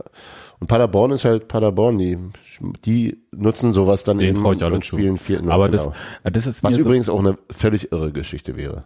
Dass die schon wieder nicht in der gleichen Liga bleiben wollten. Nee, dann wären sie äh, erste, zweite, dritte, fast vierte, aber doch nicht abgestiegen, zweite, Ja. erste. Also, Ich sag also seit 2013 nicht mehr in derselben Liga am Auf jeden Ende. Fall in Das Bewegung. ist so krass. wir waren früher Also außer- immer in einer Liga. außer in der Saison, wo sie eigentlich abgestiegen sind, aber dann doch nicht. Ja, eben. Naja. Ja. Da waren sie ja. nicht in der gleichen Liga. Ja, aber sie sind ja abgestiegen, das meine ich halt damit. Ja, also Ja. er meinte ja, sie haben Ach so, keine nicht in der- Saisons in der Liga verbracht. ja, Haben ja, sie in dem Fall aber. Es gab bestimmt auch Hörer, die erst jetzt mal erklärt Also, bekommen wollten. ich dachte in der Und gleichen also Liga wie keine wir. Hörerinnen. Nee, nee, nee, ich Das meinte, waren sie ja zweimal dazwischen. Stimmt. also quasi entweder aufgestiegen oder abgestiegen. Um Also, es mal kurz zu machen. So, aber, aber was? na, Naja, äh, Lösungen finden, das macht Fischer jetzt, äh, also so wie jede Woche. So wie ich es ja auch vor, vor dem Regensburg-Spiel dachte, müssen wir halt ne, den Bock umstoßen. das will ich nicht hören. Ja, also für, für bestimmte auch Sachen. mal- Nein, gefragt, was Spiele, spielerische. Verbesserungen, womöglich eben auch wirklich, also weiß ich nicht, also ich insgesamt ist ja Ich sag mal Stichwort Polterson wie Doppelspitze. von Beginn an. Als ob, als ob ein System mit zwei Stürmern offensiver wäre als ein System Nee, mit das drei meine ich Stürmern. gar nicht. Ich- Das meine ich nicht. Ich- Das meine ich überhaupt nicht, sondern ich meine halt zwei Spieler, die für lange Bälle anspielbar sind. Das ist, glaube ich, das Gegenteil von dem, was. Also, dass da nicht genug Spieler waren, die für lange Bälle anspielbar waren, war nicht das Problem. Und auch in der Phase, wo es funktioniert hat, hat es nicht mit langen Bällen funktioniert, sondern in den Momenten, wo sie halt dann mit super viel Präsenz und mit aggressiv aufrückenden Außenverteidigern und mit äh, einem Schul, der dann die richtigen Bälle gespielt hat, eben Lösungen gefunden haben. Äh, dann war natürlich die Präsenz im, Stad im Strafraum immer noch irgendwie da und wichtig, äh, um auch die ungefährlichen Situationen gefährlich zu machen. Aber wirklich erfolgsstabil ist das nicht. Was ist denn erfolgsstabil? Erfolgsstabil finde ich gut. Ja, ich habe ja über das Gleiche nachgedacht. Na, bessere Möglichkeiten, gegnerisches Pressing zu überspielen. Das wäre auf jeden Fall cool. und da womöglich eben tatsächlich nochmal eine, eine neue, also andere, also nicht, nicht personell andere, sondern womöglich auch positionell etwas veränderte Mittelfeldaufstellung wäre. Also das ist, das ist, also es gab eben, wenn es da keine Option gibt, dann muss man sich eben auch, dann muss man eben auch Muss mal die, Räu die, die Räume verlassen, in denen man gerade gedeckt wird. Also wenn sich die oder sowas. So dass das Dreieck drehst oder ich weiß es nicht genau. Also ein ein Sechser mit äh, wirklich aggressivem Freilaufverhalten wäre eine Variante, aber den hat Union, glaube ich, auch nicht. Also Groß macht das äh, in seiner Weise, aber jemand, der äh, wirklich da konsequent, brutal und in Es muss ja auch nicht zwingend ein Sechser sein. Es kann, sich, es kann sich ja auch ein, ja, also es kann ja, es muss ja nicht an einer Person hängen. ja, Aber wenn, wenn der Achter einfach mal ein bisschen weiter mehr nach hinten pendelt, äh, um Bälle aufzunehmen oder so. das halt das, Das sind, glaube ich, Ja. so, das, also, wenn der erste Schritt schon nicht gel- gelingt, ins Mittelfeld zu kommen, äh, dann muss man ja da schauen, wie man es macht. das ist ein guter Punkt, weil ähm, äh, Grisha Prömel ist ja auch relativ unverhandelbar ähm, in dieser Ja, Saison. ja, Ja, ja, mittlerweile sehe ich ihn durchaus verhandelbar gerade. Also jetzt nicht, Eben. nicht, nicht grundsätzlich, aber der, dessen Form gefällt mir derzeit auch nicht wirklich gut. Mhm. Und Prömel ist halt jemand, der auch eher so ein ja eher ausgleichendes Passspiel hat in den meisten Momenten. Äh, Ausnahmen bestätigen da die Regel, Mhm. wo er quer übers Feld rennt und dann äh, Steckpässe spielt, die da manchmal genial sind oder äh, wie in dem Spiel dann der eine ein bisschen zu Stecken langsam und bleiben. dann doch noch Ja. ab, ab, abgegangen wurde. Ähm, aber er ist halt auch nicht äh, jemand, der während zum Beispiel Schmiedebach sich schon äh, ballfordernd verhält, das dann auch noch macht. Ähm, und das wäre dann Ja, sozusagen zumal- das Argument dafür, äh, zum Beispiel Groß und äh, Schmiedebach in den beiden tieferen Mittelfeldpositionen zu haben, die beide solche Bewegungen machen. Dann könnte man noch überlegen, wer jetzt die erste Bewegung machen soll, wer die zweite. Me- Meine Idee wäre vielleicht dann eher Groß in der ersten Rolle des sich anbietenden und äh, Schmiedebach in der zweiten. Und dann eben äh, einer von den anderen, die zehn spielen können davor. Das wäre eine Variante, aber das ist deswegen eine mh, schwierige Idee, weil halt Prömel und seine äh, Dynamik und defensive Präsenz halt auch äh, super klar, wichtig na für das klar, äh, klar. Defensivkonzept ist. Aber Prömel tatsächlich auch in dem Spiel wieder auffällig mit, glaube ich, schwieriger Entscheidungsfindung im Ballbesitz. Ähm, oh, also den, den, den Moment für, fürs Abspiel dribbelt stattdessen irgendwie in, in Gegner rein. Also das ist so, das ist eine, Tendenz, die er schon immer so ein bisschen hatte, die mir jetzt aber in letzter Zeit viel häufig, viel stärker auffällt. Ähm, und was ja dann gerade eben auch in Sachen Spielaufbau nicht wirklich hilfreich ist. Also weil, weil das, weil das, oder er muss dann eben wieder abdrehen und dann geht's wieder zurück und dann geht's also dieses, ich sehe wenig Bälle, die bei ihm, von ihm sinnvoll nach vorne kommen. Mhm. Also relativ wenige. Also er macht es immer noch, das ist alles immer noch Grisha Prömel und das ist weiter ein, ein guter Spieler, aber auch äh, gemessen an dem, was wir schon von ihm gesehen haben, auch nicht in einer, seiner besten Verfassung. Und das ist vielleicht auch grundsätzlich das Problem, weil das, das sehe ich bei Schmiedebach ein bisschen so, wir, ähm, wir hatten Christopher Trimmel letzte Woche schon, dass eben auch einige der, der wichtigen Schlüsselspieler äh. Vielleicht nicht in ihrer besten Saisonform sind. Trimmel fand ich übrigens jetzt in dem Spiel wieder Ja, ja, gut. Genau, genau, Ähm, genau. Also es ist ja, Sind ist so ja auch nicht durchgehend. Saisonends-Ermüdungserscheinungen oder ist es, dass man Nee, wir müssen das einfach auch loslegt? mal hier im Podcast ansprechen, danach geht's dann. Ach so. Genau, ach so. Trimmel Also- hat ah. gleich ein gutes Spiel Ja. gemacht. Also Ah, von okay. wegen äh, die Super. Lösung im Mittelfeld. Erosional ist mir im Stadion einmal begegnet, aber ist glaube ich im Moment nicht einsatz. Ist, äh, ist angeschlagen, habe ich. Ja. Äh, äh, Aber er war, er war auf jeden Fall äh, mit der Mannschaft beim Teamabend gestern Abend am Samstagabend. Ja, dann ist das keine Teamabend-relevante Verletzung. Nee, also sitzen konnte er und essen auch. Und der rechte Arm war auch stabil zum Trinken. Ja, ich, ich habe mir ähm, tatsächlich äh, kurz dieses Restaurant angeguckt, also so auf der Website und die Karte und habe dann gedacht, naja, das, äh, Kannst du dir nicht Wird leisten? nicht für den Textilvergehen-Teamabend äh, äh, äh, wahrscheinlich nicht, weil einfach, also ihr, ihr kennt ja, wenn man so bei Google Maps das eingibt, ne, da sind ja so die Ja, Eurozeichen. ja. Das Ah. waren vier hintereinander. Das Okay. schon, äh, Kostet vier Euro alles. mh, ja, ich glaube, die Und außerdem Frackzwang. Und das ist das, wo dann scheitert. waren, waren, war Frank Zwang? Nee, Quatsch, Quatsch. Also Das war, das war, Da bei dem, was dann- Gikiewicz anhatte, Dann würde ich sofort hingehen. Oh, Rafa sah sehr gut aus. fand ich auch, also der, äh, das Also auf alle Fälle ähm, bemerkenswert, sagen wir mal. Rosenmo Rosenmontag Nicht oder Berlin, man weiß es nicht. nicht nur bemerkenswert, sondern auch unvermeidbar bemerkt. Ja, ja, ja, genau. Also zwangsläufig. Ja, nee, äh, die, die Menüs äh, waren so zwischen 70 und 120 Euro, das kann man Na sauber, das können, ne? Was denn? Dann, Na, wofür machen wir den Quatsch? ja, Kriegskasse plündern. Ja. Und durchbrennen. Ne? Zum Italiener.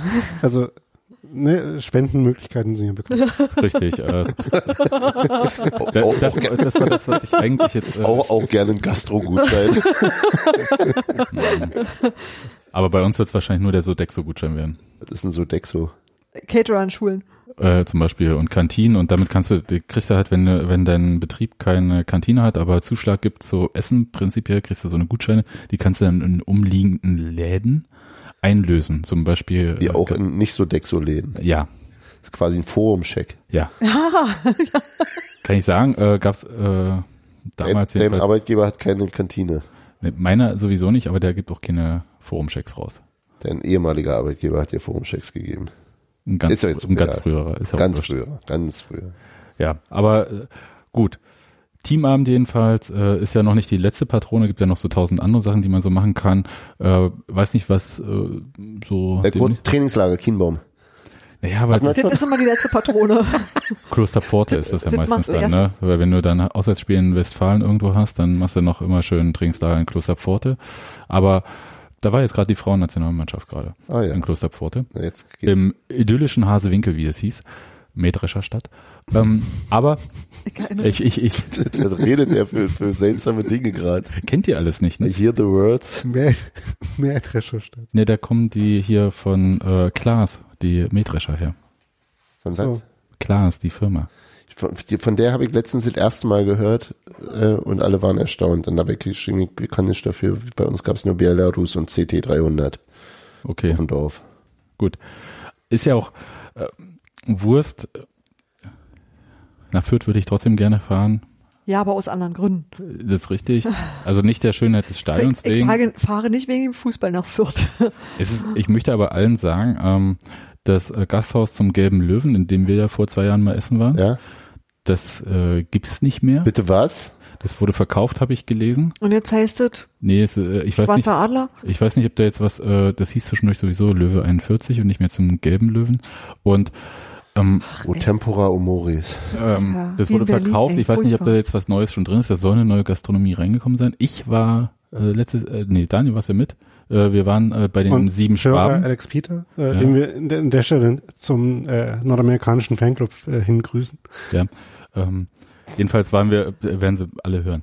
Aber Ja, Einige schon. wir waren bei den sieben Schwaben, ist aber von dort ein ganz guter Weg zum Stadion und In vor allem, Franken. Ja, äh, aber war wirklich, ich habe vorher ähm, tatsächlich recherchiert. Schäufele? Ja, genau, ich Gut. habe recherchiert, wo gutes Schäufele gibt und da Ah. wurde zu den sieben Schwaben empfohlen und möchte aber sagen, dass halt bei 13 Uhr Anpfiff und 11 Uhr macht der Laden auf. Musste schnell sein. Weil das Stadion auch nicht unmittelbar in, in der Innenstadt ist. Richtig. Und äh, die Einlasssituation auch nicht immer zu, äh, wie immer bei Gästefans, die kommen ja alle auf einmal. Ja. Das, äh, da gibt's dann schon so ein bisschen Druck. Ja, aber äh, ich kann sagen, dass die Bedienung super nett ist. Um elf kriegt man einen Platz und ähm, das Essen kommt relativ zügig und das Bier noch schneller. Ähm, und die geben auch, wie heißt es so schön, einen Pfiff noch, wenn man möchte. Ah, ich weiß, was das Ah. ist. Ja, All klar, jedenfalls kann ich euch jetzt sagen, die sieben Schwaben ist ein Märchen, das kam mir gleich so bekannt vor. Und die Schwaben kommen nicht gut weg dabei. Ja, ja. Aber nee, es gibt ja auch in Bayern, äh, in, es gibt ja auch bayerisch Schwaben. ja. Also Augsburg. was, genau. Aber äh, vielleicht nicht nichts Geografie, da sch, sch, äh, Nicht äh, Geografie, schneide ich hier immer sehr Geografie schlecht ab du nicht, du sagst ja auch Sandhausen ist Ja, also, aber Fürth liegt nachweislich in Franken. Ja, Ja. das weiß ich. Ich habe jetzt das erste Mal einen Boxbeutel gesehen Ah, ja. äh, zum Thema Franken. das erste Mal in deinem Leben. okay. Ja, und, äh, es ist okay. Hier, hier, was ihr nicht seht, Aber sind die vernichtenden Stadt. Nee, nicht vernichten, ich bin, ich bin fassungslos. Ja, So, Äh, diese Flasche meinst ja. du? Das Ja. hast du noch nie gesehen? nee, ich wusste nicht, dass es das ist. Ich dachte, ein Boxbeutel ist halt tatsächlich ein Beutel. Ah ja, okay. Also du hast wahrscheinlich diese Flaschenform schon immer gesehen, wusstest bloß nicht, wie sie heißt. Ja, ich wusste aber, dass es einen Boxbeutel gibt und Ja, dass dieser genau. Wein aus Franken ist. Ja, ja, ja, ja, gut, gut, Das gut, gut. nennt man dann äh, synthetische Erkenntnis. Ja, das ist äh, total schwierig. Aber äh, das, wie gesagt, schon wieder komme ich nicht gut weg Opportunität. bei solchen äh, Sachen.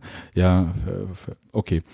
Gibt's sonst Ich noch würde auch sehr gerne nach Fürth fahren, weil es tatsächlich äh, eigentlich schön ist da. Ja, Aber muss könnte einfach mal 15:30 Anpfiff sein. Das, dann geht alles ganz gut. 15.30 und an einem freien Wochenende wäre Ja. auch gut. Genau. Schönen Samstag und dann kann man noch so eine Brauereiwanderung. Aber ich denke, wir müssen nach Bochum. Ist das nicht schlimm genug? Ja, aber Nach Bochum kann ich auch nicht, das ist echt doof. Okay, bevor wir das jetzt hier ausdiskutieren, gibt es noch irgendwas, was ihr unbedingt loswerden wolltet? Äh, Ein Sieg wäre gut. Ein Sieg wär, wär, wäre opportunitätsmaximierend für den weiteren Verlauf der Saison. Okay. Es sind ja jetzt nur noch fünf Spiele, ne? Ja, No shit, no shit. ich überlege jetzt gerade, wenn irgendeins habe ich gerade nicht auf dem Schirm. Jetzt Fürth, dann zu Hause HSV, dann Darmstadt. Darmstadt, genau. Dann zu Hause Magdeburg und dann auswärts Bochum. Darmstadt, äh, auch eher so nur mittelgute Erinnerungen an Spiele gegen die, ne? Wie viele Punkte musste eine Union in den Spielen holen, um 15. Zweiter Alle. oder Dritter zu werden? 15. Also für den zweiten zwölf, sage ich jetzt mal. Hm. Nee, ich Unter glaube, ich anderem glaube Sieg gegen weniger. HSV. Ja, das sowieso, ja. Ja. Hm, nee, das möchte ich nicht, aber, äh, das jinxt man jetzt hier. Nee, das nee. mache ich nicht. Äh, also ich möchte nicht am Ende derjenige sein, auf den gezeigt wird, äh, hier, ja, ihr habt das gejinxt. Dass das mit dem Aufstieg nicht geklappt hat. Also ich würde sagen, Ich guck von drei Spiel Siege zu Spiel. schon nicht ganz unpraktisch. Ich guck von Spiel zu Spiel. Hans Martin, hinter dir steht Kunst. So, und ähm, Und da sind ansonsten, meine Piepvögel hören wir uns- das wird übrigens super schwierig mit dem Podcast nach Ostern. Ich würde sagen Ostermontag. Also, Wahrscheinlich. was, ja. was ich sagen kann, Ostermontag wir bleibt werden ihn nicht wieder äh, in einer Raststätte auf dem Weg von Fürth nach, äh, nach nee, Hause aufnehmen. nee, wir, Wir machen wir, nur aus Nostalgie die Tonqualität so. Nee, wir, wir haben ja, also erstens fahren wir ja nicht und zweitens haben wir ja auch mittlerweile ein Setup. Wir hatten ja ähm, nach dem Spiel in Jena im Auto aufgenommen und das kam ja über Euro Braucht, dann. braucht ihr dann nur noch Knut, der euch fährt. Ja, eben. Naja, das machen wir in Bochum dann wieder so. Wie Gut. es knutet schon? Ja. Ja, ja, jetzt schon meinst du, okay. Nee, nicht nur, er hat es auch angeboten. Aber das ist jetzt wirklich, ähm, führt jetzt zu weit. Dann sage ich Tschüss, wir hören uns am Ostermontag nach dem Spiel in Fürth. Ich hätte nach dem Sieg in Fürth gesagt, aber nach dem hoffentlich Sieg in Fürth. Und wünsche euch eine gute Woche. Grüße. ich mich an. Tschüss. Tschüss. Tschüss.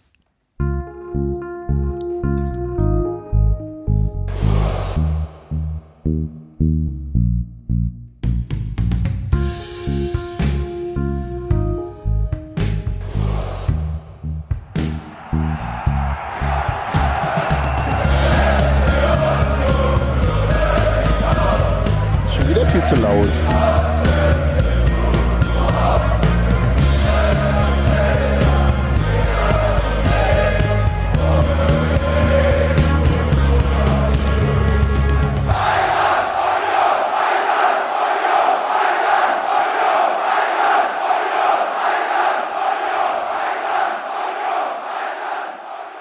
Ein Stern haben sie und Ein zwei, zwei, zwei Gummio, Gummio äh, Mützen. Wer? Das, wo die waren. Was? Das Restaurant. Das Restaurant, so. ein Michelin-Stern und ein, zwei, zwei Ja. Kochmützen.